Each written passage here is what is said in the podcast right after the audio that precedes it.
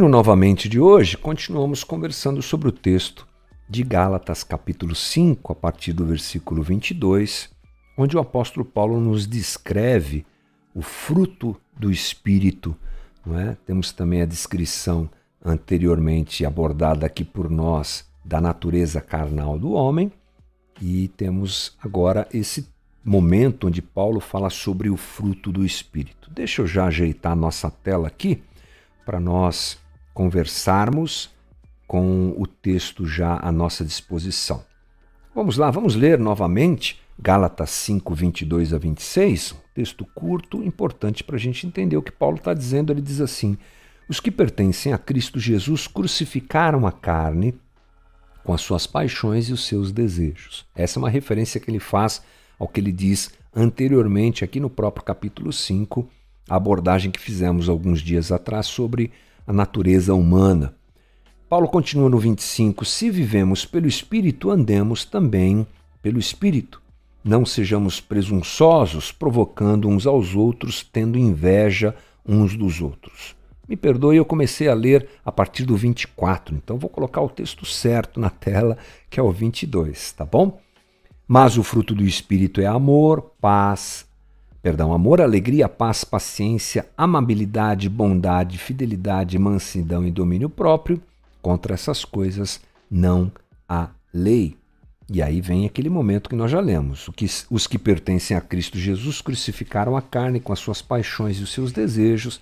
Se vivemos pelo Espírito, andemos também pelo Espírito, não sejamos presunçosos, provocando uns aos outros e tendo inveja uns dos outros. Bom, Aprendemos já anteriormente que o fruto do Espírito ele recebe esse nome por ser um conjunto de virtudes que Deus, através da ação do Espírito Santo, insere na vida do homem, trabalha a vida do homem para que essa realidade seja verdade na vida de cada um que é cada um que entrega a sua vida para Jesus e caminha com Jesus. Bom, o fruto como nós lemos também anteriormente, já conversamos aqui, ele pode ser dividido dentro desse grupo maior em três categorias: a atitude do cristão para com Deus, foi o que nós conversamos ontem, a atitude do cristão para com outras pessoas, vamos conversar sobre isso hoje, e a atitude do cristão para ele mesmo. Então hoje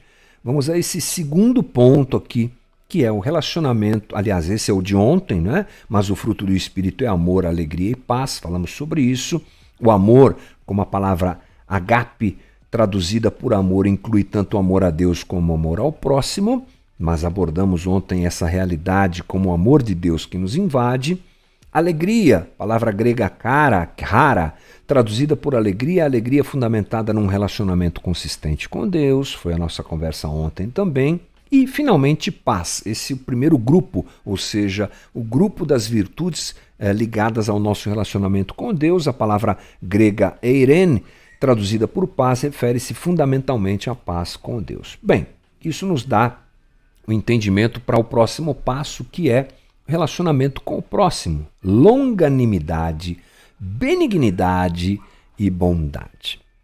Interessante é a gente já começar desmistificando um pouco tais palavras, né? porque elas às vezes estão no nosso vocabulário e nós nem sequer entendemos bem o que elas significam. É isso. Eu não sei se já aconteceu isso com você. Você está lendo o texto bíblico, às vezes numa versão bíblica um pouco mais uh, antiga, como a gente costuma dizer, e às vezes a palavra aparece desse jeito aí, longanimidade, benignidade, que palavras bonitas e tal. A gente às vezes não sabe muito bem o que é isso aqui, porque não são termos normalmente usados no dia a dia, na nossa linguagem mais informal. Então vamos lá. Vamos dar um pulinho no grego e vamos tentar entender melhor o que cada uma dessas palavras querem, querem dizer, porque depois a gente fala um pouquinho sobre o conjunto total de tudo isso daí. Bom, uh, essas três virtudes são conectadas com a nossa relação com o próximo. Então vamos começar com a palavra longanimidade, como está na tela para você aí. A palavra grega ma, como é que é? Macro, macrotomia, é isso aí, macrotomia, macrotomia. É, ah, grego não é muito fácil de pronunciar, não. Macrotomia, traduzida por longanimidade, significa, sabe o quê? Ânimo espichado, eu gostei disso, ao máximo. É aquela característica de pessoas que conseguem é, esticar a sua ira ao máximo. É a pessoa tardia em se irar. É aquela pessoa que consegue esticar a corda, que não perde a paciência facilmente. Por isso, esse termo longanimidade, não é? É aquela pessoa que tem, talvez até caiba que paciência, vai, aguenta, não é? estica a corda. É realmente uma paciência para suportar injúrias de outras pessoas, ataques de outras pessoas, é aquela longanimidade assim, eu, eu, eu aguento, eu vou andar mais uma milha com você. Eu gosto desse termo também, já o li algumas vezes. É a pessoa que tem a capacidade de andar mais uma milha, que aguenta ah, o erro do outro, que aguenta a afronta do outro, que aguenta a fraqueza do outro. É, né? É uma coisa relacionada a isso, a essa capacidade de andar um pouco mais com o outro. Descreve o homem que, tendo condições de se vingar, não faz. Entendeu? Isso é longanimidade. Como eu falei, são termos que nós usamos às vezes sem saber muito bem o que é que significam. Vamos lá, vamos esclarecer o próximo. Benignidade, benignidade. Esse aqui também é daqueles termos que a gente pouco usa, né? Palavra crestoses, crestotes, crestotes, é isso aí. Traduzida por benignidade significa gentileza. É uma boa palavra, gentileza. A disposição gentil e bondosa para com os outros. Ah, são pessoas que caracterizam-se nas relações com os demais por sua benignidade, uma pessoa benigna. Eu gosto de pensar que essa característica se apresenta na vida daquelas pessoas que não têm uma avaliação preconceituosa do outro.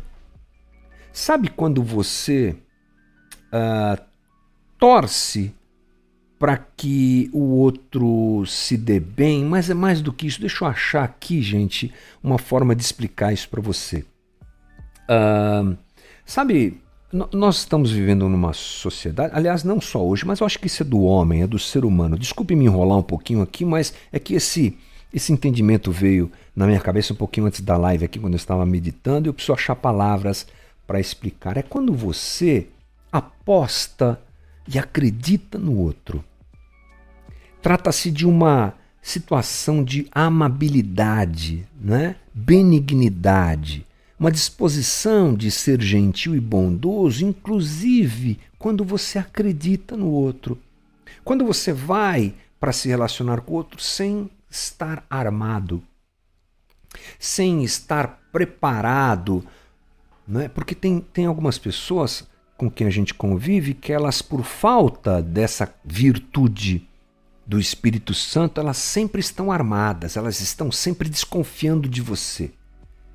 Elas estão sempre não acreditando, sempre apostando que o outro vai fazer alguma coisa má contra mim, ou, ou sempre, sabe? Uma proteção exagerada. Essa é uma boa definição também para esse termo. É interessante que o jugo de Cristo, lembra? Venha até mim, você que está cansado, sobrecarregado, Mateus capítulo 11, versículo 30. Essa é a palavra usada lá também, quando o termo lá é traduzido por leve. Crestos, leve. Meu jugo é, é leve, meu fardo é leve e suave. É disso, é leve. Essa é uma característica que faz as relações ficarem mais leves, porque não há desconfiança, há crédito, ainda que esse crédito depois ele me faça ser frustrado, porque eu acreditei e a pessoa uh, me traiu, a pessoa fez alguma coisa de má contra mim. Mas a ideia é que a gente se relacione acreditando, sendo leve na relação com as pessoas. E a terceira, já é uma palavra um pouco mais conhecida, bondade. É, essa daqui eu preciso caprichar no grego, hein? Deixa eu ver. Agatociné. Agatocine. Agatocine. Olha só. Traduzida por bondade, refere-se à bondade ativa como um princípio, princípio energizante. Não é só aquela bondade estática, mas é uma bondade que está presente na relação. É uma bondade que reprova, corrige, disciplina. Olha só que interessante. É a bondade no sentido de ser um instrumento de bem para o próximo. Querer o bem do próximo. Isso inclui, às vezes, como já disse aqui, a reprovação, a correção, e a disciplina. Um pai ou uma mãe bondosos para com os seus filhos vão corrigi-los, porque querem o bem dos seus filhos. Por isso os corrigem, por isso os disciplinam, por isso os estimulam. Claro, a gente destaca um pouco mais esse lado da correção, da disciplina, da reprovação, porque às vezes a ideia da bondade é confundida com passividade. Hoje em dia, até mesmo como um trouxa, né? A pessoa que é muito boa, ela é vista como uma pessoa boba, fácil de enganar. E às vezes as pessoas lendo um texto desse pensam dessa maneira, né? Ah, esses crentes é tudo um bando de trouxa. Não, mas não é a ideia. Jesus mostrou esse sentimento, por exemplo, quando ele purificou o templo ele expulsa os que transformaram aquele tempo, templo, né, o templo de, de Jerusalém, num mercado, ele manifesta essa bondade. Ele manifesta essa bondade porque ele quer fazer o bem. Não agir dessa maneira seria ser conivente com o erro. Puxa, como expande, né? Como o grego nos ajuda a expandir um pouco mais e pensar nas nossas relações. Então, Longanimidade é esticar a corda, é andar uma milha a mais. Benignidade é a palavra ligada à gentileza, ao crédito que a gente dá àquele com quem nós convivemos. E bondade. Bondade é querer o bem. E isso implica muitas vezes em correção e em reprovação. Bom, depois de nós entendermos isso, vamos nos lembrar que quando a queda aconteceu, e se há uma coisa que o cristão, que é leitor da Bíblia, que quer cre crescer na sua espiritualidade, crescer na sua relação com o texto bíblico, precisa se lembrar, é que a queda é uma coisa que nunca pode fugir da nossa percepção, inclusive para que a gente avalie o mundo. Né? Esse mundo é um mundo caído toda a mazela que nos cerca advém desse momento de ruptura entre o homem e Deus, que nos afetou muito. Eu não diria completamente, mas diria profundamente. E dentre tantas coisas que foram afetadas, as nossas relações foram afetadas. Nós temos dificuldade em nos amar e temos facilidade em nos odiar. Por quê? Porque a queda nos afastou de Deus e nos trouxe um refúgio dentro de nós mesmos. Por isso que nós pensamos sempre em nós primeiro. E quando eu penso em, em mim em primeiro lugar, quando eu penso no meu eu, quando eu estou em si mesmado, né? dentro de mim eu só, só há lugar para mim, Uh, o que eu faço com o outro, eu o rejeito. Eu o rejeito. Portanto, uh, só o trabalho do Espírito Santo para quebrantar corações endurecidos como os nossos, a fim de que nós comecemos, segundo a direção divina e a vontade divina, a nos relacionarmos com as pessoas adequadamente. Só Deus para fazer isso, porque a nossa natureza humana, aquela sobre a qual nós conversamos há pouco tempo atrás, nos leva sempre a atrito, a apresentar mais força, quem é maior, quem é mais forte, quem pode mais. Esses dias saí de carro aqui perto de casa, fui até o metrô buscar meu filho e um trânsito das seis da tarde e assim, falei, puxa vida, olha, cuida, Senhor, dos motoristas de ônibus, de táxi, de aplicativo, esse pessoal que trabalha no trânsito. O trânsito é uma boa medida para a gente perceber como a gente é, é ensimesmado. É, e joga o carro em cima do outro, passo no farol vermelho, e buzino e xingo, e é uma violência é uma necessidade de imposição. Por quê? Porque essa é a nossa natureza.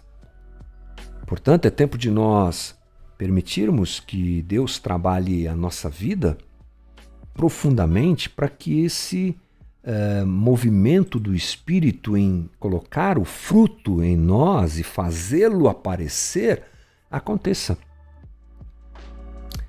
A falta disso é que destrói casamentos.